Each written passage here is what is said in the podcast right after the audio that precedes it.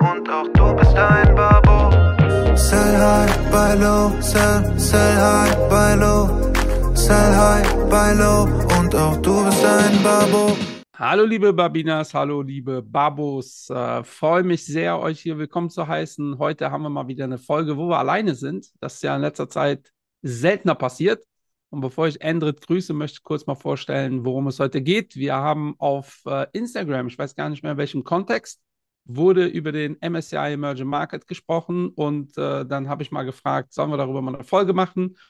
Und äh, ich glaube, äh, fast 80 Prozent waren dann dafür. Und ja, euer Wunsch ist unser Befehl. Äh, heute reden wir über den MSCI Emerging Market. Aber bevor das losgeht, Endrit, Tagchen, ja, wir äh, nehmen heute praktisch live auf. Ja, wir, gleich kommt die Folge raus. Wie geht's dir?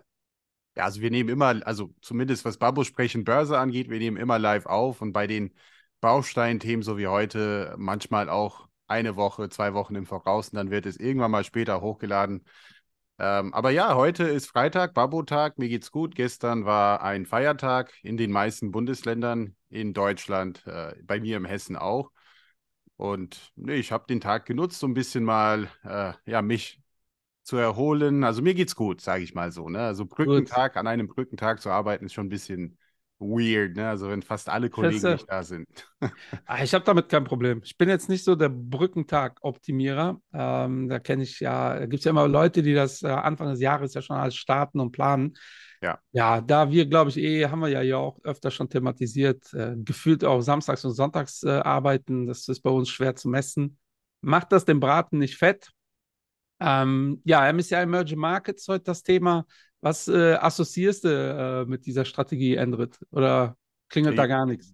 Also, klar, also das, das allererste, woran ich denke, ist halt, dass die meisten, äh, wenn sie an Emerging Markets äh, Strategien denken, dann höchstwahrscheinlich ein ETF im Portfolio haben.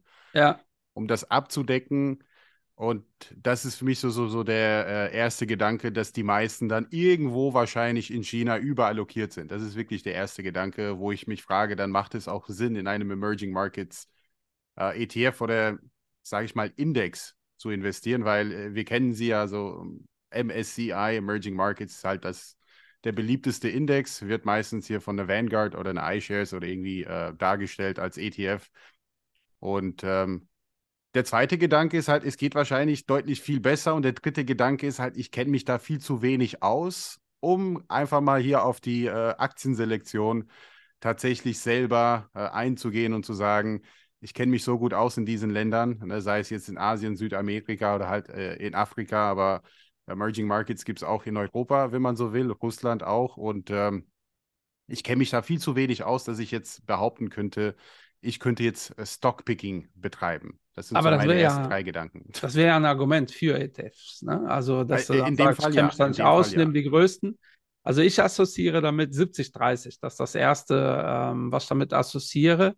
Ähm, so gefühlt 90 Prozent der Finanzinfluencer sagen, ja, mach einfach den MSCI World, dann bist du safe, du brauchst nichts mehr. Äh, dann gibt es da so ein kleiner Rest, äh, der dann sagt, äh, mach 70-30, nimm den MSCI World und nimm noch 30 Prozent MSCI Emerging Market dazu, Mhm. damit du auch die Emerging Markets äh, abdeckst. Äh, wobei ich jetzt schon sagen kann, äh, die meisten Sachen, die ich mir angehört habe in der Vergangenheit darüber, da reden die gar nicht über die Emerging Markets, sondern über China. Ja, ist auch spannend. Ja, dann sagen die, ihr könnt nicht auf China verzichten. Nimm den MSCI Emerging Market mit rein, wo China natürlich mit drin ist. Ähm, da gehen wir gleich auch äh, äh noch so ein bisschen drauf ein. Und, und dann gibt es so vielleicht 2% der Finanzinfluencer, die zumindest äh, ETF-affin sind, wie äh, Komma ähm, die dann sagen, ja, es gibt ja auch noch ganz viele Faktor-ETFs, äh, äh, wo ihr Sachen übergewichten könnt, wie ähm, wir haben auch zu Faktor schon eine Folge gemacht, also gerne reinhören, aber da könnt ihr Faktoren übergewichten, wie Size, also übergewichtet die kleineren Unternehmen, ähm, übergewichtet äh, Unternehmen, die geringere Wohle haben, weil die empirisch gesehen eine höhere Performance hingelegt haben. Mhm. Ähm, und äh, wenn schon vorab, wenn ihr euch mit äh, ETFs beschäftigt, ähm, ist zum Beispiel ein ganz großer Unterschied, wie die gewichtet sind, die einzelnen Strategien. Weil so MSCI ist klassisch, da haben die gewisse Titel übergewichtet und ich habe wirklich einiges gegoogelt jetzt äh, in den letzten zwei Tagen zu dem Thema. Also so richtig 100% definiert, warum jetzt Aktie A deutlich höher gewichtet ist als Aktie B, ist es nicht. Ja, und ich höre jetzt schon, wie die eine oder andere sagt, doch, das hat mit der Größe zu tun. Wir können ja gleich mal auf so die ersten Positionen eingehen, Ja. dann könnt ihr mir äh, dann im Nachgang schreiben, warum. Äh, äh, ich glaube, der Unterschied von der, von der größten Aktie im MSCI Emerging Market zur zehntgrößten, und wir reden ja auch von einem ETF, wo über äh, 1500 Titel drin sind, äh, ist der Faktor 9. Ja? Also die Position 1 ist neunmal größer als die Position 10. Ähm, und äh, in der Marktkapitalisierung haben wir diese äh, Unterschiede nicht. Ähm, aber ihr könnt zum Beispiel ETFs zum Beispiel anwählen, die gleichgewichtet sind. Ja? Bei 1600 Titeln ist das vielleicht nicht so clever, aber bei kleineren ETFs wenn ihr einen gleichgewichteten ETF wählt, dann habt ihr automatisch die kleineren Titel ein bisschen übergewichtet und die großen Titel untergewichtet. Ja. Ähm, ist in meinen Augen schon mal intelligenter, aber darum wird es heute nicht gehen. Äh, ich habe mir äh, ein Spiel überlegt, äh, Endrit. Äh, Sekunde, ich Ja. muss mal hier äh, scrollen, weil ich bin auf der Seite von MSCI äh, gelandet und die ist schon ganz spannend, prinzipiell. Ich nenne mal drei europäische Länder, Endrit, und du sagst, wie die eingeordnet sind. Also wir nehmen Inwiefern? einmal. Also äh, eingeordnet im MSCI oder? Genau, äh, äh, ich habe mir den MSCI World, äh, MSCI Emerging Market, dann gibt es noch den MSCI Frontier Markets, also Ja. alles, was nicht ähm, äh, Schwellenland ist. Ja. Ähm, und wir nehmen hier mal äh, Kroatien, Griechenland, Portugal. So, Inwiefern sie eingeordnet sind im ja, Emerging Portugal, Markets, was ist das für ein MSCI. Land? Ja. Schwellenland oder entwickeltes Land oder Frontier Market? Ach so, okay, so meinst du das. Also äh, Portugal würde ich auf jeden Fall sagen, entwickeltes Land in dem Fall. Richtig, das ist schon mal ein erster Punkt für Endrit. Und Ja. jetzt Kroatien und Griechenland. Äh, willst du eine persönliche Meinung wissen oder halt, wie sie wahrscheinlich höchstwahrscheinlich eingeordnet sind? Im Endeffekt äh, ist, liegt das eine ja wahrscheinlich nah am anderen, aber Ja, äh, Ich würde äh, würd sagen, also äh, in Kroatien sollte definitiv als äh, Entwicklung, ja, schwierig. Ich meine, ein Mitglied der Europäischen Union äh, als Entwicklungsland zu bezeichnen, schwierig, aber Griechenland ist auch ein äh, Ja, Mitglied ja, ja. der Europäischen Ah, ah, Union. Ja? ja. Also alle beide sind höchstwahrscheinlich als ähm, Emerging Market äh, eingestuft noch. Ja, äh, Griechenland ist ein Emerging Market und. Kroatien ist ein Frontier Market. Frontier, Ja. okay, dann. Ja, also äh, das finde ich schon krass. Also ihr, ihr könnt das auf der Seite von MSCI anschauen. Also erstmal vorab, äh, wie entscheidet äh, MSCI, was was ist? Ähm, und die hängen, das hängt ab von der ökonomischen Entwicklung des Landes, also wie stark sind die ökonomisch.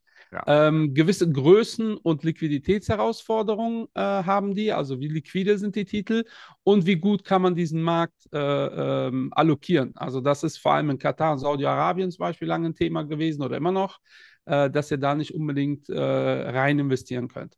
Ähm, und das ist schon, trotzdem ist das der Wahnsinn, weil klar belegt mit Zahlen ist das nicht. Also das, das, das kann man nicht wirklich so sich rausziehen. Ja. Ähm, und äh, die äh, auf der Seite vom MSCI könnt ihr euch dann anschauen für Europa, äh, USA oder Amerika, amerikanische Region.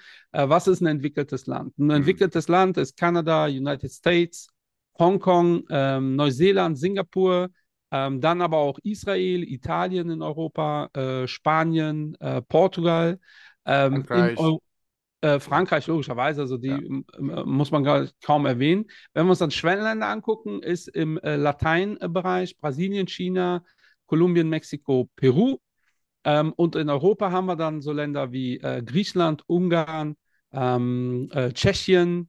Äh, ich hätte jetzt hier Türkei ist ein Schwellenland. Ja. Die Emirate sind auch ein Schwellenland, also noch Okay. kein entwickeltes Land. Und wenn wir uns dann Frontier Markets angucken, äh, da haben wir dann äh, Kroatien, Estland, Island, Litauen, äh, Kasachstan, Rumänien, Serbien und Slowenien. Mhm. Ähm, im, da tauchen dann so die ersten prominenteren afrikanischen Länder auf. Dann haben wir hier Kenia, Marokko, Nigeria, Tunesien, Bahrain, Jordanien, Bangladesch und so weiter. Mhm. Ähm, und das ist so ein bisschen die Aufteilung. Und noch viel spannender äh, als das finde ich die ähm, Bewegungen, ähm, die ihr auch auf der Seite anschauen könnt, äh, weil äh, MSCI ist relativ transparent, auch wenn es darum geht, äh, was ist, also die ändern das ja immer mal wieder, ne? Was ist ein Schwellenland, was ist ein Frontier Market? Und die Rest, letzte Änderung, du hast es schon erwähnt, ist Russland. Äh, Russland ist, als der Krieg begonnen äh, ist, kein äh, ähm, Schwellenland mehr gewesen und auch kein Frontier Market, sondern die machen das relativ clever. Russland ist dann eine eigene Region, so nennen die das. Ähm, das heißt, die Aber fliegen das aus wollte der. Putin immer haben. Äh, Der wollte Genau. eine eigene Region haben.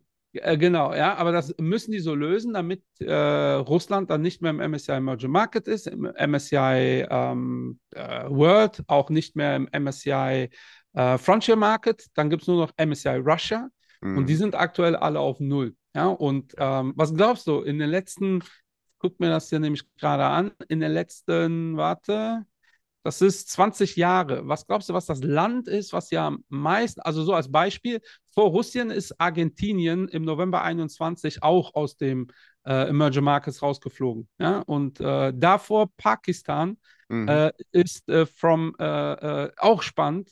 Pakistan war bis 21 ein Emerging Market und wurde dann gedownscaled auf Frontier Market.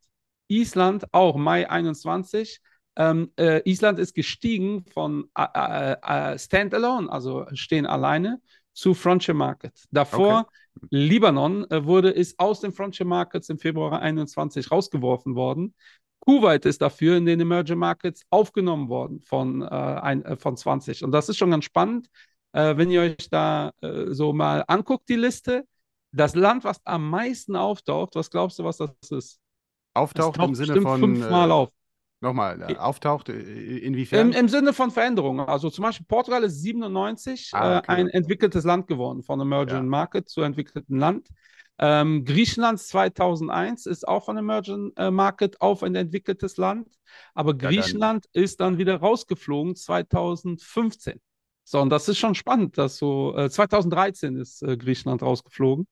Ähm, und dann habt ihr hier viel. Trinidad und Tobago zum Beispiel war ein Frontier Market bis 2011 ähm, und ist dann auch rausgeflogen. Ja, und was glaubst du, was das Land ist, was in den letzten 20 Jahren am meisten so Achterbahnfahrtmäßig drin war?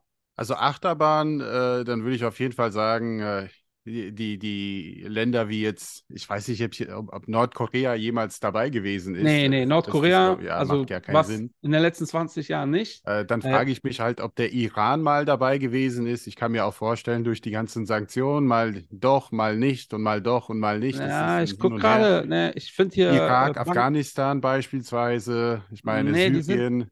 Die sind alle zu weit weg immer Zu noch. weit weg, ne? ähm, äh, es ist Ich, ich, Argentinien. ich will jetzt hier China sagen, aber Nee, China, äh, Tatsache, taucht hier in der Liste nur einmal auf. Und das ist Okay, die dann. große Kritik, die wir hier heute ja, auch ja. äh, thematisieren müssen.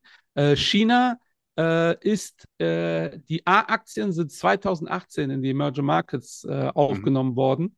Äh, davor waren halt nur die B- und C-Aktien drin. Das ist in den letzten 20 Jahren das Einzige, was im Bereich China passiert ist. Und das ist ganz spannend, weil ähm, äh, am meisten Bewegung gab es in, in, ähm, äh, in, in äh, Argentinien. Ja, ihr habt das ja Ah, sicher okay, ja, mitbekommen. In den letzten 20 Jahren hat Argentinien auch, was das Thema Inflation angeht, wahrscheinlich die größten Probleme der Welt gehabt.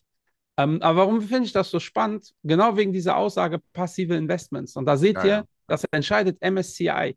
So, und es ist natürlich ähm, relativ einfach zu entscheiden, so äh, Aktie A fliegt rein, Aktie A, B fliegt raus oder Land A fliegt rein, Land B fliegt raus.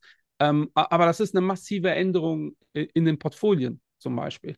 So, und das Also ist ich- gar ich- nicht so irrelevant. Ich, ich würde es ein bisschen anders formulieren. Also das entscheidet zwar MSCI, aber ähm, darauf wollte ich äh, eingehen heute im Laufe des Podcasts, dass eine Investition in den Emerging Markets äh, auch sehr stark was mit Politik zu tun hat. Also das entscheiden auch die Länder selbst, weil viele dieser Länder, die halt als Emerging Markets und Frontier Markets bezeichnet werden, ähm, man sollte einmal auf den Freedom House Index schauen. Ja, ähm, dann wird man auch relativ schnell feststellen, also viele dieser Länder haben keine unabhängige judikative Branche. Ja, das heißt, wie, wie, wie soll das gut ausgehen, wenn ich jetzt ein Unternehmen habe und muss ja vor Gericht gehen und letztendlich ähm, derjenige halt, der am meisten Geld halt unter dem Tisch liegt, äh, für den Richter, äh, bekommt auch die Entscheidung in, seinem, in seine Richtung. Ne? Also das entscheiden letztendlich die Länder selbst. Manche dieser Länder haben auch eine positive Entwicklung äh, geliefert. Deshalb habe ich jetzt beispielsweise an dem Iran mal gedacht. Eine Ja, aber positive die- Entwicklung, eine negative Entwicklung. Also es ist Ja. sehr, sehr politisch auch. Also auch sehr gefährlich, also die Emerging Markets nur als wirklich aus wirtschaftlicher Sicht zu sehen. Also ich glaube, das muss ich allen mit auf den Weg geben, weil das, die Politik muss man auch sehr, sehr stark betrachten bei den Emerging Ja. Markets, weil sie ist sehr volatil. Ne? Und eine volatile Politik kann auch zu Inflationsraten führen. Ja, man sieht es in der Türkei, aber vor allem Argentinien und Venezuela und Co. Und das macht dann auch keinen Spaß, ne? Also auf Ja, der aber- aber Aktienseite, das aber, ja- auch nicht auf der anderen Seite, ne? Das wäre genau das Argument, was ähm, MSCI ja dir jetzt entgegenwerfen würde. Die würden ja sagen, genau das äh, machen wir uns ja mit Marktzugang. Äh, das ist ja genau die äh, Information, wie gut kann man da investieren.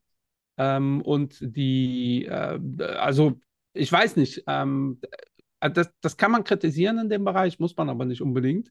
Äh, ich finde schon, dass das Thema ist, aber mi- mir ist nur wichtig, unabhängig Politik oder nicht, so passiv ist das nicht. Ne? Also es wird immer Das so stimmt, ja. dargestellt, so ein passives Investment. Ich finde das auch bei diesem, diesem Bereich gar nicht so schlimm, weil ihr habt ja gesehen, da ist viel passiert in den letzten 20 Jahren, was so kleine Länder angeht. Also kleine Länder bedeutet, die haben ja eh nur einen kleinen Anteil an den Emerging Markets oder einen kleinen Anteil generell. Äh, aber langfristig ist das ein Thema. Ich finde, das ist auch bei den größeren Indizes ein größeres Problem. Äh, ich habe das schon mal irgendwo gesagt. Äh, Ende der 80er Jahre äh, war im MSCI World, äh, hatten wir eine äh, Quote von fast 40 Prozent Japan. So, und deshalb ist der MSCI World in den äh, 80ern, 90ern auch nicht so gut gelaufen, weil vielleicht wisst ihr das, Japan hat sich ja nicht so gut entwickelt. Und das hat dann relativ lange gedauert, um diese äh, Japan, dieses Japan-Exposure äh, abzulösen. Jetzt haben wir massives Mhm. USA-Exposure. Das hat in den letzten 15 Jahren wiederum gut ausgesehen. Deshalb wird das gerade so gefeiert. Aber das ist wirklich ein Thema, weil wenn wir über diese Länderallokationen reden, müssen wir über die letzte Änderung im, im MSCI Emerging Market reden. Äh, darüber wird am wenig, relativ wenig geredet, weil das ist was Neues. Ähm, die, die, äh, der Ausschluss von Russland. Ja. Ja. weil wir, äh, wenn da Argentinien zum Beispiel rausgenommen worden ist, was ist da passiert? Argentinien äh, massiv, massive Probleme mit der Inflation.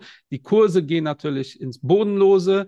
Ähm, und dann sagt MSCI, okay, das ist kein Schwellenland mehr oder kein Emerging Market oder Frontier Market mehr. Wir nehmen es raus. Äh, wir verkaufen die Titel und dafür allokieren wir entweder eine neue Nation oder das Geld wird verteilt auf die, die bereits Mhm. da sind. Ähm, in Russland haben wir jetzt aber die Situation gehabt, die war neu in der Geschichte, zumindest fällt mir jetzt nichts ein, was ähnliches war. Ähm, die Aktien waren nicht mehr handelbar. Ja. So, und äh, das ist für äh, MSCI ein Problem gewesen, weil ähm, wir hatten eine Quote im MSCI Emerging Market von 3% Russland. Wir können gleich auch mal auf die Quoten eingehen, die, äh, wie, wie, wie stark aktuell der MSCI Emerging Market allokiert ist. Mhm. Ähm, aber vor dem Kriegsbeginn war 3% Pi mal Daumen Russland drin. Ja, und dann war relativ schnell klar, Russland wird kritisch, aber da kann morgen, morgen Stanley äh, und die Capital Group auch nichts machen, ähm, obwohl das nicht ganz richtig. Das waren ja die, die Initiatoren von äh, MSCI. Damals Capital International, das heißt Genau. CI, Und, und mittlerweile ist das eine eigenständige Firma und ich neige immer noch dazu zu sagen, äh, Morgan Stanley Capital Index, aber ähm, eigentlich ist es eine eigenständige Firma, die nicht mehr zumindest direkt was mit denen zu tun hat. Und die können ja schlecht sagen, okay, wir nehmen Russland raus, präventiv. Ähm, Fakt ist aber, die russischen Aktien, die gibt es ja noch. So, die konnten aber nicht verkauft werden, weil die halt nicht handelbar sind. Also wurden ja nur fiktiv auf Null gestellt. Und das ist bei physischen ETFs eigentlich nicht erlaubt. Also das ist äh, das, was ich schon äh, spannend finde. Mhm. Ähm, norm- äh, also, also wenn ihr jetzt hier zuhört und ihr habt letzte Woche den MSCI Emerging Market gekauft, dann habt ihr den MSCI Emer- Emerging Market ohne Russland gekauft. Also für euch ist das jetzt nicht so das Thema. Wenn ihr es vor fünf Jahren gekauft habt, dann habt ihr jetzt auf dem Papier kein Russland mehr drin, aber technisch theoretisch schon. Ja, und äh, was ist, wenn jetzt Russland irgendwann sich wieder halbwegs normalisiert und diese Aktien haben wieder einen Wert? Was passiert dann? Ja, das weiß ich irgendwie noch nicht. Vor allem, was passiert, wenn Leute ihre äh, Anteile schon verkauft haben? Äh, weil auch da normalerweise vor einem Jahr, äh, als es losging, äh, hätten die eigentlich nach meinem äh, Verständnis schließen müssen, äh, weil die nicht in der Lage waren. Also wenn ihr 100 Euro in einem ETF drin habt äh, und da sind drei Aktien drin, also wird ja eine Endrit-Strategie genauso sein. Ihr habt wie viel? 25 äh, Aktien in eurem ETF?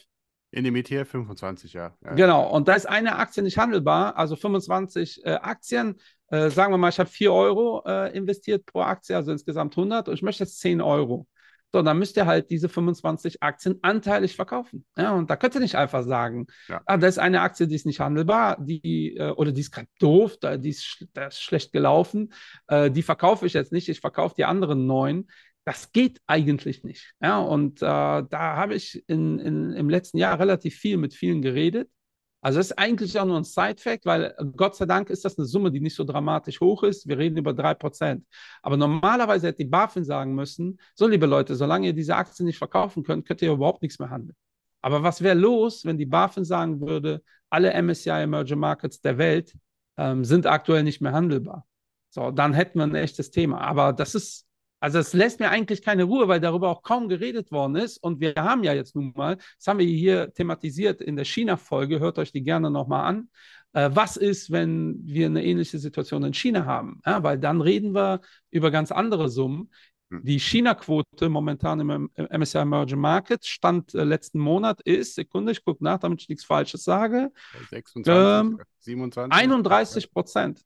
Ja, also 31,38 Prozent. China äh, stand äh, letzten Monat. Ähm, auf Platz 2 kommt Taiwan mit 14,78.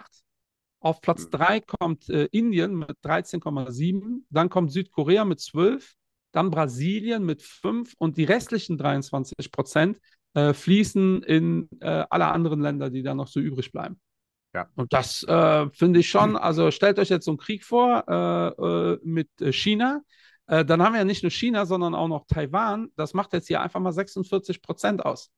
Ähm, und das ist dann nicht mehr witzig, wenn 46 äh, Prozent äh, deiner Strategie nicht mehr handelbar sind. Mhm. Ähm, das ist äh, ein Thema. Also nochmal, ne? es ist jetzt nicht so, dass ein Aktiver dieses Problem nicht hätte. Also ein Aktiver hat ja dann auch das Problem, dass er sehr viele Aktien hat, die er nicht handeln kann. Aber er kann zumindest versuchen, die in den Portfolien zu halten, die noch irgendwie liquide sind. Und er kann vor allem die, die noch liquide sind, verkaufen. So, äh, dann bleibt, wenn ihr Pech habt, auch nur noch Müll übrig. Aber wenn das dann so gehandhabt wird, wie beim MSCI Emerging Market, äh, dass man sagt, ja, stell die einfach auf Null, weil bei 3% ist das nicht so dramatisch, finde ich das schon kritisch. Ja? Und ja. Äh, nicht zu wenig, äh, um ehrlich zu sein. Ne? Also ähm, oh, die, die, die, die größte Position im ähm, MSCI Emerging Markets ist ja komischerweise, komischerweise ist das falsche Wort, aber es ist ein Unternehmen, was ja gerade auch unter Druck steht, tai äh, Taiwan Semiconductors. Ne? Also das genau. Äh, mit einer Gewichtung, die auch nicht klein ist. Ne? Du hast es ja auch gesagt, die erste und zehnte Position, ähm, das ist ja ein Riesenunterschied. Die ist ja neunmal so groß wie die zehnte Posi zehntgrößte Position ja, Taiwan Semiconductor auf Platz 1, äh, laut MSCI mit einem äh, Gewicht aktuell von 6,2 Prozent. Das ja. ist schon happig. Ja. ja. Dann kommt Tencent mit 4,2, dann ja. kommt Samsung mit 3,6, Alibaba mit 2,3 und dann Reliance, das ist der erste Inder mit 1,39, Energielieferant Ähm, und diese fünf Positionen kommen auf über 17 Prozent. Ja, und das ist schon, dann ist auf Platz äh, 10 äh, Wale, äh, äh, brasilianischer, ähm, ähm, ja, kommt aus dem ähm, Rohstoffbereich, brasilianische Firma, mit 0,85. So, und ja. Äh, auch da, ne, die restlichen 1000 Titel ähm, äh, werden dann definitiv deutlich weniger als 0,85 haben, logischerweise, damit das funktioniert. Ähm, und das ist ja etwas, was ich immer wieder habe, das Thema mit äh, vielen ETFs, äh, weil ich immer wieder höre, guck mal, wie gut diversifiziert das ist. Mhm. Ja? Und äh, ich sage da immer gerne, ist das so? Ist das denn ja. so gut diversifiziert? Ähm, ich bezweifle das ganz Also extrem. Michael regt sich genauso darüber auf, wie ich mich aufrege, wenn jemand sagt, ich investiere in Bitcoin, weil äh, das ist ja unsere Zukunft. Ich so, ist es so? Ja, ist das unsere ja. Zukunft? Ist es wirklich eine Währung? Ja. Ja, und, äh, bei, bei, das ist der Trigger bei Michael, liebe Leute. Ich das ist so, ja. Äh, das ist so, aber, ja. aber der Unterschied ist, äh, bei Bitcoin kann man auf einer fachlichen Ebene äh, irgendwann auch nicht mehr diskutieren. Dann äh, bleibt ja, halt Philosophie übrig. Ähm, aber äh, Diversifikation ist ja eigentlich klar definiert. Ne? Und da, da bin ich mir sicher, dass ich akademisch hier auf der richtigen Seite bin. Und das ist ja das, was die ETF-Industrie ja immer gerne nutzt, dass die akademisch investieren, das triggert mich auch, dieser Begriff. Ähm, und dem ist halt nicht so. Also, worauf will ich hinaus, liebe Leute? Wenn ihr keinen Bock habt auf ein China-Taiwan-Exposure von 50 Prozent, dann könnt ihr halt diese Strategie nicht spielen. Also, wir ja. haben in der China-Folge ja ganz klar gesagt, also äh, China finden wir gehört langfristig in die Portfolien. Ähm, aber äh, ich habe ja das größte Verständnis, aktuell in China über, eine, äh, über einen synthetischen ETF zu investieren, äh, genau wegen diesem Liquiditätsthema. Mhm. By the way, mhm. ihr könnt auch den Emerging Market Fonds natürlich synthetisch kaufen. Ähm, und auch das ist eine Überlegung wert, weil die Liquidität ist natürlich in den Emerging Markets halt nicht so hoch. Das ist auch einer der Gründe, warum Saiwan Semiconductor so eine hohe Position hat, weil das ist, wenn wir jetzt keine außergewöhnlichen Szenarien haben, eine unfassbar liquide Aktie. So, guckt euch Aktienposition 1000 an, das sind irgendwelche indischen irgendwas. Ähm, die sind dann halt nicht so liquide. Aber wenn ihr dann 0,8 Stellen 0,00001 Prozent da drin investiert habt, äh, wenn dann überhaupt diese Aktien gekauft werden, ja, weil da gibt es ja auch diesen schönen Begriff Teilrepliz teilreplizierend, äh, bedeutet, ich kaufe mir so Aktien, dass ich zu 99 Prozent ungefähr wie der Index mich bewege. Und dann braucht ihr halt sehr viele Aktien gar nicht kaufen. Ja, und, uh, also ich bin, ich bin auf der Seite von MSCI, also von iShares in dem Fall, aber es spielt keine Rolle. Also die zeigen auch alle Positionen und es sind ungefähr 160 Seiten mal 10 Positionen, also 1600 Aktien. Ne? Ja. Und äh, die letzten 20, 30 Seiten, äh, dann schaust du auf die Gewichtung von einem Unternehmen, dann steht 0,00, weil die wollen jetzt nicht so viele Nuller schreiben, ja? Ja. Auch weil crazy, das ist ja immer oder? wieder, was ich sage. Ne? Also äh, ja. äh, teilweise haben wir eine Gewichtung, weil mathematisch einfach, man muss es einfach mal ja. ausrechnen. Wenn Apple die größte Position ist in der MSCI-Welt Welt mit 5 oder 6 Prozent oder was auch immer, ja, dann kannst du dann halt ausrechnen, dass äh, die anderen restlichen 1599 nur wenn sie gleichgewichtet wären, ja, die würden minimale Gewichtungen haben. Richtig. Und teilweise ja. reden wir von 0,000001 und die, müssen, die können sich verhundertfachen. 100 Bagger, das ist ja einer meiner Lieblingsbegriffe. Und da, da, das spürst du ja gar nicht. Ne? Deshalb, Richtig. Ich, also ich auch da, damit von das, diesen Strategien, sage ich dir ganz ehrlich. Ja, also damit das klar ist, äh, es ist ja nicht so, dass die Positionen auch großen Schaden anrichten aber die ja. nutzen auch nichts. Also kommt mir nicht mit der ja. äh, Diversifikation. Ja. Also es gibt ja dieses schöne äh, Bild oder Beispiel, es gibt ja immer wieder so ähm, Erhebungen, da prüfen die in Städten wie Frankfurt und in Köln und in anderen Städten logischerweise auch das Leitungswasser nach Kokainrückständen. Und oh. vor, allem in, äh, vor allem in Frankfurt äh, ist äh, relativ viel äh, in Leitungswasser. Hat mit mir nichts zu tun, aber okay. Ja, ja, aber ja, da gibt es wahrscheinlich so ein paar Klischees, die Tja. das flügeln. aber ey, ihr könnt so viel Leitungswasser saufen, wie ihr wollt, ihr werdet das einfach nicht spüren. Ja, also es schadet nicht. Es ist zwar da, aber es schadet nicht. Es bringt aber auch nichts. Man, man könnte ähm, coole Interviews machen hier bei uns am Hauptbahnhof hier in Frankfurt. Äh, so wie, wie, wie, wie kriegst du deinen Kick, ne? dein High? Ja, ich trinke genau. 10 Liter Leitungswasser am Tag. Und die Junkies in äh, Bremen, die haben auch, die trinken nur Leitungswasser aus Frankfurt.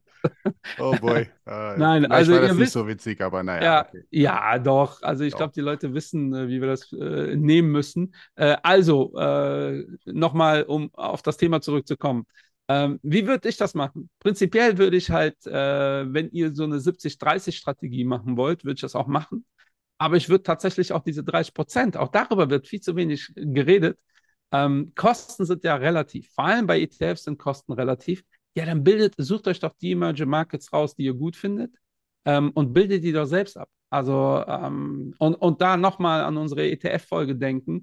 Umso illiquider ein Markt, umso schwieriger ist es mit ETFs. Ja, und das ist ja genau das Beispiel, äh, was wir gerade sehen mit Russland. Ja, das war ja mal ein sehr liquider Markt. Aber wenn ihr die Aktien nicht handeln könnt, habt ihr ein Problem. Da haben nun mal aktive einen Vorteil.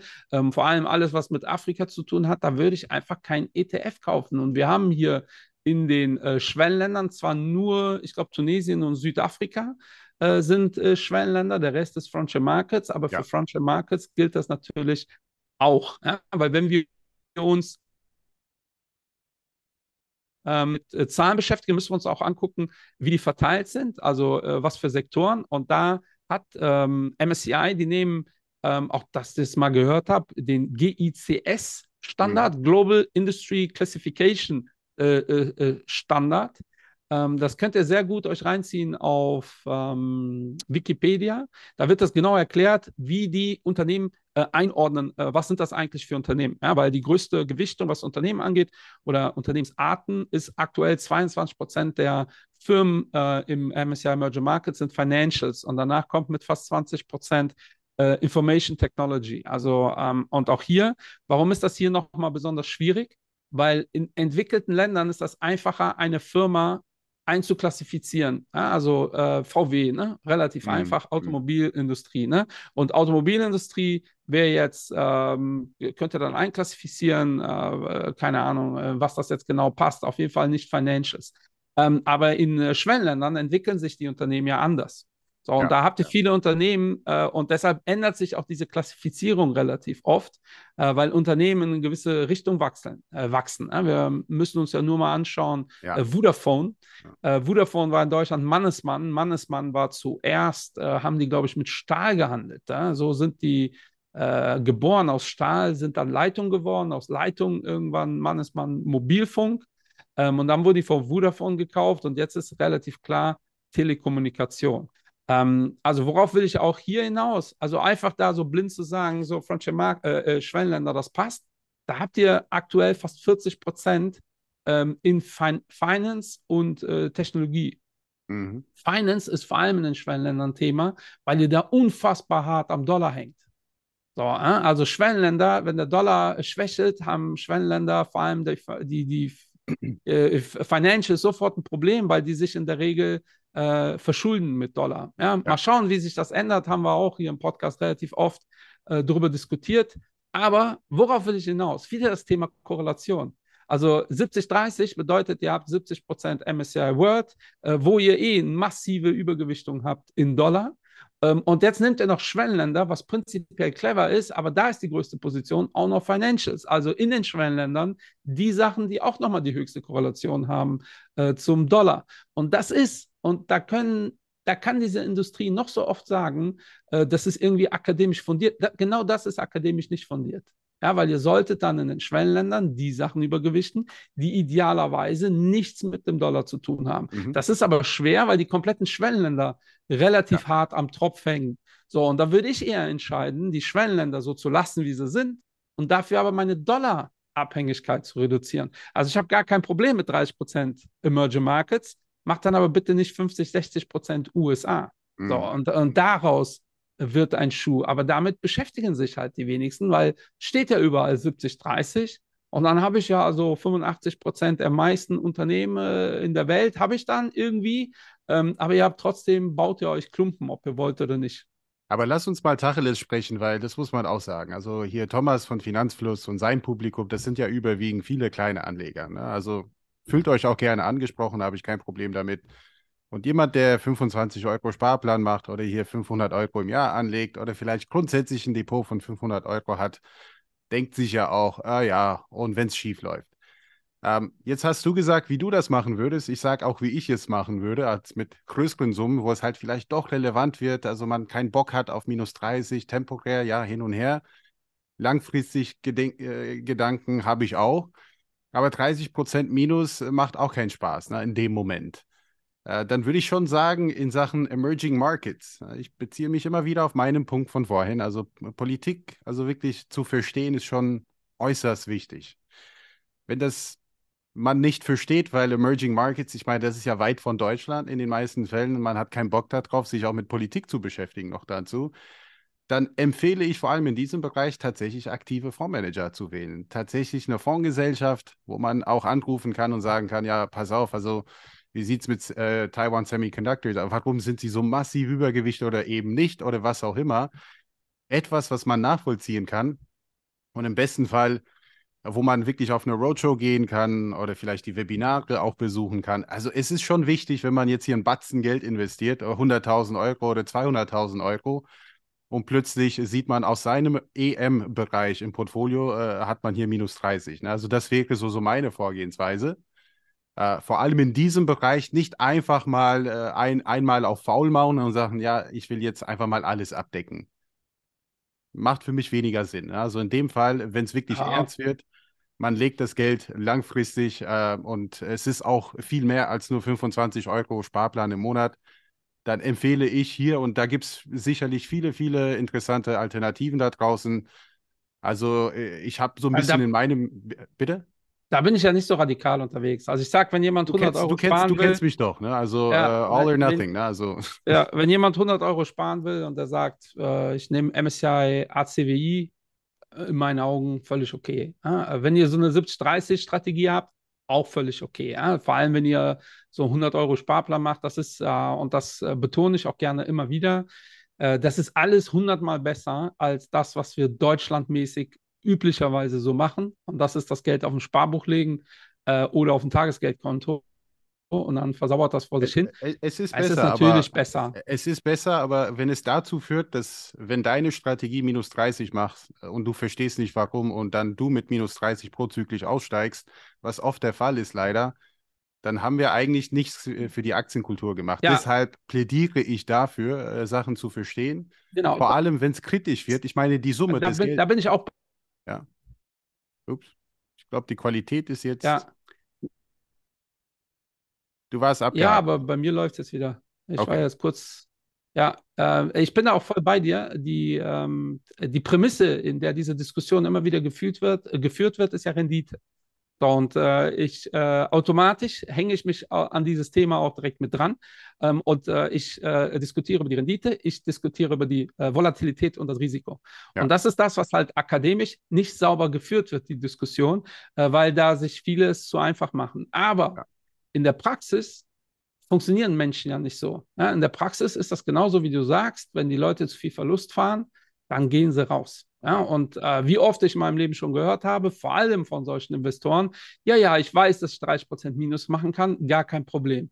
Jemand, der diese 30% oder 40% aber noch nie gemacht hat, ähm, der kann gar nicht sagen, wie er das empfinden wird, weil das ist bei mir so gewesen, bei dir so gewesen. Es ist eine Sache, in der Theorie darüber zu reden, es ist eine andere Sache, das zu spüren und zu erleben. Das ist genau dasselbe, wie du warst noch nie auf einem äh, äh, auf einer Achterbahn. Ja, dann weißt du ja auch, du wirst dann nicht sterben. Äh, in Deutschland gibt es äh, ähm, TÜVs und aber wie man reagiert, das weiß man nicht. Und in der Regel hat man halt Panik. Und dann gibt es die Menschen, die sagen, ich gehe nie wieder auf eine Achterbahn. Und es gibt die, die sagen, ich habe voll den Kick daraus gezogen, ich will jetzt nur noch immer schneller, weiter, höher. Äh, aber ich kenne auch sehr viele Menschen, die Ja. sagen, kein Bock auf Achterbahn, wieso sollte ich mir diesen Scheiß antun? Ja. Und äh, wie viele Investoren ich schon erlebt habe, die gesagt haben, ja, alles kein Problem, wenn es runtergeht. Ähm, und die sind dann die, die als Erste anrufen und Panik bekommen und sagen, alles verkaufen, alles verkaufen, weil Ja. es geht ja jetzt bergab. Äh, und ich habe irgendeinen Crash-Prophet jetzt gehört, äh, das passiert, das passiert. Damit haben wir täglich zu tun, liebe Leute. Ja, das ist ja das, wo die ETF-Industrie sich auch schön rauszieht, nach dem Motto, ja, kein Problem.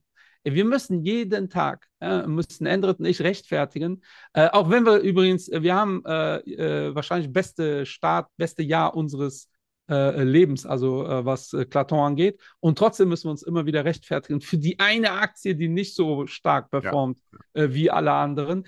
So ticken Menschen nun mal. Ja, und was glaubt ihr, was los war 2020? Ja, da haben Endrit und ich nicht Gespräche geführt, so nach dem Motto, ja, jetzt investieren, äh, weil jetzt geht es durch die Decke, es kann nur noch nach oben gehen. In der Theorie hätten wir gerne solche Gespräche geführt. In der Praxis haben wir Leute überzeugt, nicht zu verkaufen. Ja, und äh, äh, wir haben es nicht geschafft. Also wir haben Abschlüsse gehabt 2020. Ich gehe davon aus, ihr auch. Also deshalb pocht der Endrit immer wieder drauf und da hat er 100% recht.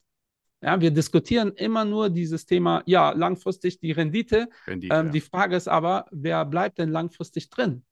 Ja, den MSCI World gibt es seit 69. Äh, Die ähm, ersten Fonds in Deutschland gab es 2005. 2015 gab es unter 20 Fonds, äh, 20 ETFs für den MSCI äh, World. Warum? Weil kein Arsch wollte die haben. Jetzt, Also ich ich, mal- weiß, ich habe die Zahlen nicht, aber ich würde tippen, über 100 MSCI World ETFs äh, äh, gibt es, wahrscheinlich eher 500. Ja. Ähm, weil jeder die Dinge haben will. Warum wollte die 2015 keiner haben? Weil in den 80er, 90er Jahren sahen die Dinger bescheiden aus, wegen der hohen äh, Japan-Quote. So, dann haben wir eine hohe USA-Quote, jetzt performen die alles aus und jetzt sagt man, guck mal, empirisch äh, war das ja besser als alles andere gefühlt und ist auch noch günstig. Also, ey, was kann denn da passieren? Mhm. Ja, wir können wieder in eine Situation rutschen wie 80er, 90er Jahre. Übrigens, der Grund, warum Japan so schlecht gelaufen ist, ja genau der. Ähm, die hatten eine hohe Inflation, die haben die bekämpft und dann kamen die nie wieder von diesen deflationären Tendenzen raus.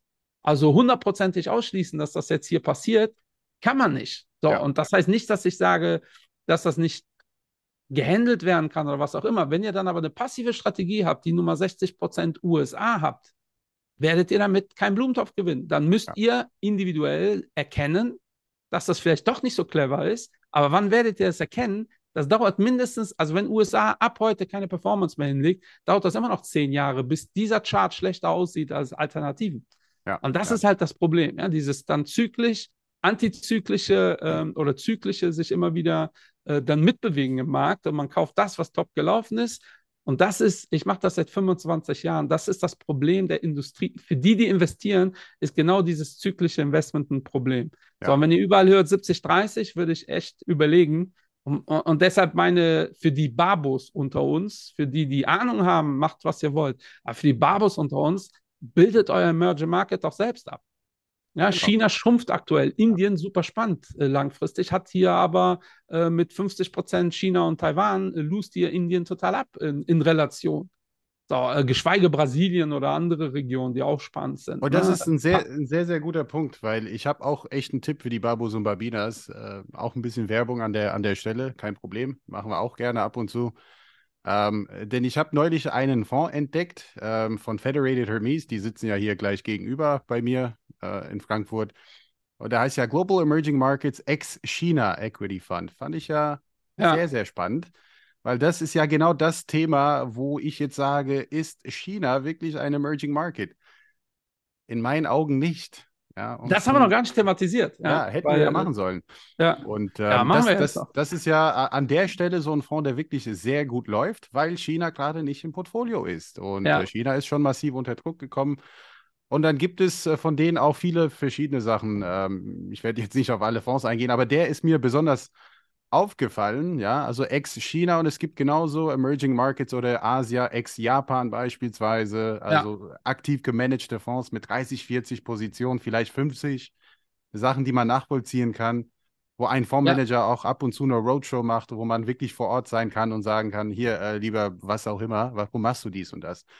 Viel, viel wichtiger für mich ist dann der Punkt, als irgendwie den ganz breiten Markt abzudecken, weil das führt immer dazu, wenn dein Depot Minus zeigt und zweistellige äh, Minusrenditen, also das macht gar keinen Spaß und dann bist du weg, bist du weg. Ja, was hast glaubst du denn? Also erstmal wichtig, dass du gesagt hast, ex-China, weil Ja. die keine Emerging Markets sind für die. Weil äh, man könnte das auch so interpretieren, dass die glauben, dass China nächste Woche äh, Taiwan über, äh, überrennt. Ähm, das ist ja nicht der Grund. Ähm, das ist auch der Grund, äh, warum in den a- 90er Jahren so viele Ex-Japan-Asien-Strategien gab, äh, weil Japan so groß war vom Gewicht äh, und auch so große Unternehmen, dass man die mit den Rest Asiens eigentlich gar nicht mehr vergleichen konnte. Das hat sich ja auch ein bisschen gedreht. Also heute ist das nicht mehr so wichtig, Japan da auszuschließen. Aber was glaubst du, warum MSCI sich so schwer tut, China als Schwellenland äh, zu deklassifizieren und zu sagen, das ist ein entwickeltes Land? Tja, also was äh, MSCI ist natürlich ein eigenständiges Unternehmen und die äh, treffen eigenständige Entscheidungen, aber äh, warum das so schwierig ist, kann ich dir nicht sagen. Ich kann dir auch sagen, warum ich der Meinung bin, dass sie kein Emerging Markets sind. Äh, die Warum? haben einen Mittelstand, der größer ist als der Mittelstand in den USA. Ne? Ich meine, klar, äh, prozentual gesehen von China aus, da ist noch viel Raum nach oben, ja, noch viel Platz nach oben. Äh, die meisten Milliardäre, zumindest hier die Anzahl der Milliardäre, kommen jetzt aus China so langsam und nicht unbedingt mehr aus den USA. Äh, für mich äh, ein Land, was, äh, wo, wo Städte innerhalb von Wochen entstehen. Also ganz ehrlich, China profitiert sehr stark davon, dass sie halt immer noch als Emerging Market eingestuft si- sind, weil sie auch Hilfe bekommen von verschiedenen äh, internationalen Verträgen, wo auch gewisse Bereiche immer noch mit Geld unterstützt werden. Das heißt, für Ja. China ist es absolut lukrativ, als Emerging Market zu bleiben. Ja, also äh, äh, äh, bin ich bei dir. Äh, ich bin da ja ein bisschen äh, äh, pragmatisch unterwegs und einfach. Ich versuche ja immer die einfachste Lösung zu betrachten. Ähm, und ich habe jetzt nicht recherchiert, wie viel Geld weltweit im MSCI World drin ist oder in MSCI World Strategien. Das Und ich habe auch nicht recherchiert, wie viel Geld in den MSCI Emerging Markets drin sein werden. Aber hundertprozentig viel. Ja, weil wir haben, ähm, ich glaube, mittlerweile über 8 Billionen in, ähm, äh, oder, oder 10 Billionen waren das jetzt, die in äh, ETF-Strategien drin sind. Lass da mal nur eine Billion, was glaube ich sehr defensiv geschätzt wird, im MSCI World drin sein. Ich glaube, es wird deutlich mehr sein. Ja. Aber sagen wir mal, da ist eine Billion einfach nur im MSCI World und eine Billion im MSCI Emerging Market. Also ich gehe davon aus, dass im in Emerging Markets vielleicht ein bisschen weniger drin ist, dafür im MSCI World deutlich mehr. Ähm, und nehmen wir mal an, MSCI sagt jetzt, okay, China ist jetzt kein Schwellenland mehr, sondern ein normal entwickeltes Land. Dann rutscht einfach diese 30 Prozent äh, Anteil, den wir im, äh, in, in China haben, äh, im MSCI äh, Ja. Emerging Markets, rutscht da raus.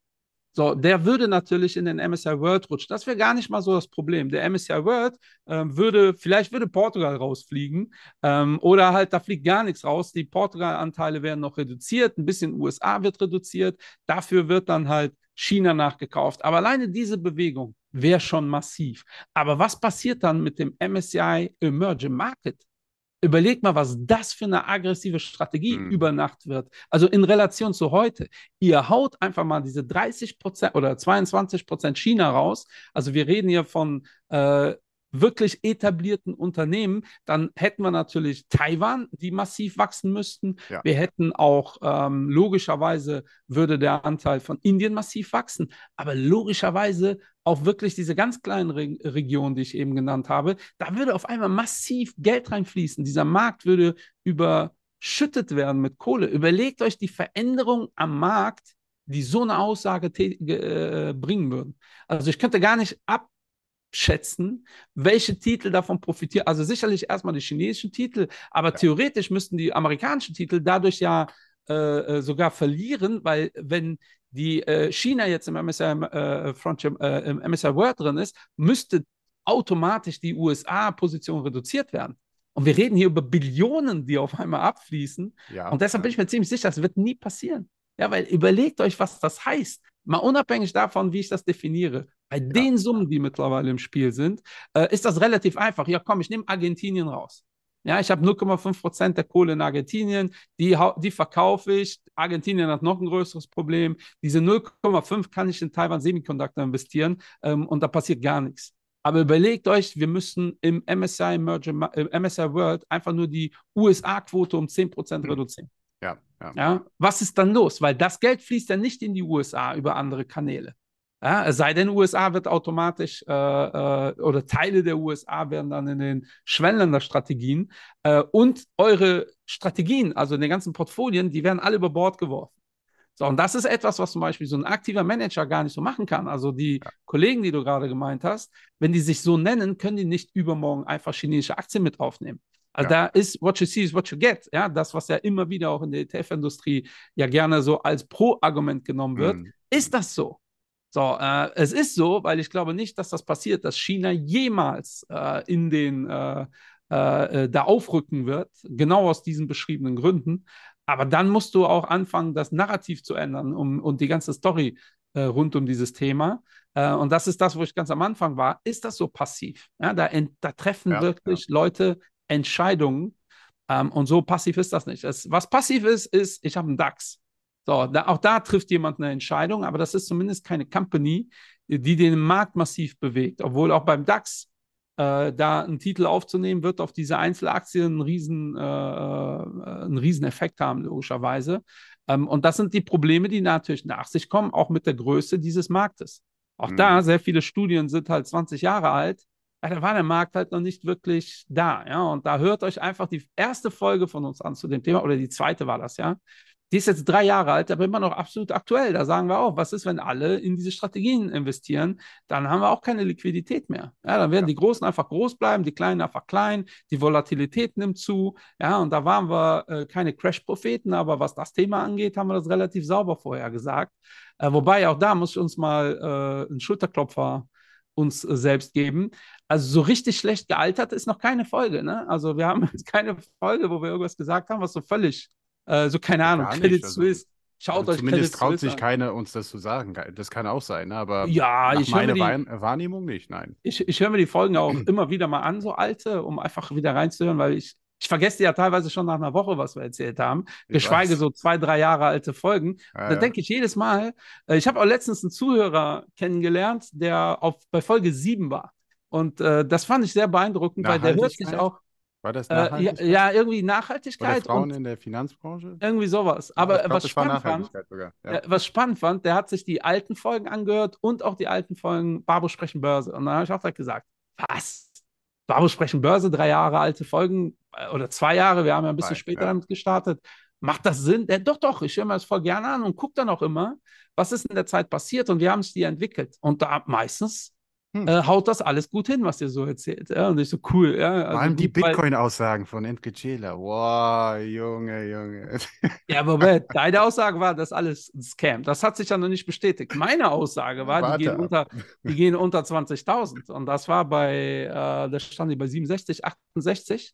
Ja. Ähm, da habe ich nämlich relativ viele Anschriften bekommen. Aber naja, so viel zur Selbstbeweihräucherungspart in dieser Folge. Muss auch Ähm, mal das- sein.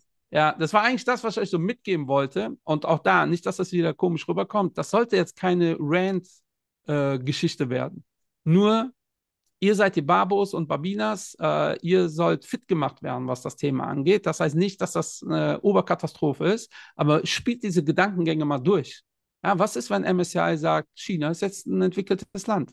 Ja, was ist, wenn wir wirklich ein Problem haben im Taiwan-Konflikt? Alles, was wir in der China-Folge gesagt haben, trifft hier zu 50 Prozent halt auch zu. Ja, und Endrit hat eben gesagt, iShares, die machen nur physisch. Ähm, es gibt andere, die machen nur synthetisch. Auch hier würde ich mir überlegen, ist synthetisch, wenn ihr euch fragt, was ist physisch und synthetisch, hört euch Folge Nummer zwei an. Da gehen wir äh, drauf ein, was der Unterschied zwischen physisch und synthetisch ist und warum das gar nicht so dramatisch wichtig ist. Damals, damals waren wir noch in einer Zeit, wo wir uns Krieg nicht hätten vorstellen können äh, in Europa ähm, oder halt in diesem Größen äh, äh, hat man sich Krieg nicht vorstellen können. Das hat sich halt geändert. Wenn ihr aber sagt, alles, was die Barbos gesagt haben, ist für mich cool so, ich habe da eh ein Auge drauf, ich werde da selbst aktiv, ich werde dann, äh, äh, dann ist auch wieder alles cool. Ja? Aber das ist halt, schätzt euch da bitte auch selbst gut ein. Wir haben ja hier die Folge Flex gemacht, Altersvorsorge. Ähm, und 98 Prozent der Strategien, die in deutschen Altersvorsorgen angewählt werden, werden nie wieder angepasst. So, und die werden nicht nie wieder angepasst, weil äh, der Kunde, der letztendlich dahinter sitzt, äh, sich denkt, nee, das passt alles, sondern weil die das so wie so ein Schließfach, die vergessen es einfach. So, und das ist bei vielen Strategien auch cool, dass die es vergessen. Aber ich kenne leider auch die Old Fonds, die beliebten Fonds der 2000er, der beliebten Fonds der 2005er. Es gab ja immer so Hype-Phasen, wo irgendwas, äh, die liegen da wie Beton. Ja? Und teilweise sind die, sind die Gründe, warum die so beliebt waren, heute halt nicht mehr gegeben. Ne? Und daher bitte äh, selbst überlegen, geht selbst an die Sachen ran, redet mit euren Beratern darüber, wenn ihr welche habt, redet mit euren Honorarberatern darüber, wenn ihr welche habt. Äh, auch die Jungs, auch da, die Diskussion geht ja immer mehr in dieselbe Richtung. Ja, klar kriegen die Kohle dafür. So, aber auch da ähm, wirklich überlegen, ist das wirklich so individuell maßangepasst, wenn ihr einfach nur so 70, 30 bekommt? Ja, und da ist da, du hast ja Finanzfluss genannt, vielleicht äh, kriegen wir da mal eine Reaction oder wir machen mit denen was zusammen. Aber ich wüsste gar nicht, was ich mit denen machen sollte, weil Ich letztendlich. wollte auch gerade sagen, das, das bringt, Äh, also das bringt gar ja. nichts außer Reichweite und irgendwie Attention, aber ganz ehrlich, ähm, wenn man 90 Prozent äh, der Inhalte äh, nur um das Thema MSCI World oder MSCI Emerging Markets dann quasi sich bezieht, dann frage ich mich so, was ist dann der Mehrwert von so einem Kanal? Und äh, ich habe gar kein Problem, auch hier so eine etwas äh, offensivere, aggressivere Meinung da zu äußern, weil mein Ziel und dein Ziel auch, Michael, glaube ich, also kann ich für sprechen, äh, ist auf jeden Fall finanzielle Bildung, Aufklärung, äh, damit wir alle gute Entscheidungen treffen können in Sachen Finanzen. Und ihr braucht niemanden, der wirklich sagt, glaub mir 100 Pro, so ist es immer richtig. Also ihr solltet auch eure eigene Meinung haben und äh, ihr könnt auch das alles in Frage stellen, was wir sagen. Ich wünsche Ja. es mir. Ne? Googelt Ja. das. Also liest Bücher, spricht mit Experten, besucht Roadshows, Webinare und so weiter und so fort. Also das wollen wir, aber nicht. Ich habe mir ein Video von fünf Minuten angeschaut, super dargestellt, super Bilder und super spannend und auch Und wie Endrit dieser sagt, Tonreden. Es ist individuell. Ja, ich sage in Vorträgen immer wieder, die Ja. aggressivsten Investoren, die ich kenne, sind meine Kinder. Die investieren 100% ihres Kapitales in Frontier Markets, also nicht Schwellenländer, sondern eine Etage dahinter. Und die haben natürlich keine ETFs, sondern eine aktive Strategie, weil diese Märkte so illiquide sind, dass ich mit, äh, mit einem ETF echt Bauchschmerzen hätte. Natürlich ist diese Strategie, ich glaube, zwölfmal teurer als äh, oder sogar mehr äh, als ein äh, gleichnamiger ETF und trotzdem hat diese Strategie alle Ja, outperformed. Hat auch mit uns nichts zu tun. Äh, können wir mal einladen hier in, in, in den, äh, nee, auch nicht. Äh, Nee, nicht können wir mal, nee, nicht äh, Pictet ist ja eher so Themen, ja, und Themen.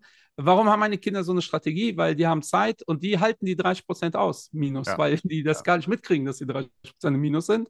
Ähm, und äh, das ist eine Strategie, wo ich weiß, wenn die erwachsen sind, hat sich das gerechnet. Bei Themen bin ich vorsichtig, ja, die einfach, eh, so ähnlich wie jetzt bei der, dieser Folge, also ein Thema rauszupicken. Ähm, mein Lieblingsthema, meine erste Strategie war ja der Pick Deal Water, sage ich auch immer wieder. Habe ich auch heute noch, weil das ein Thema ist, da bin ich mir sicher, das wird definitiv uns alle überleben.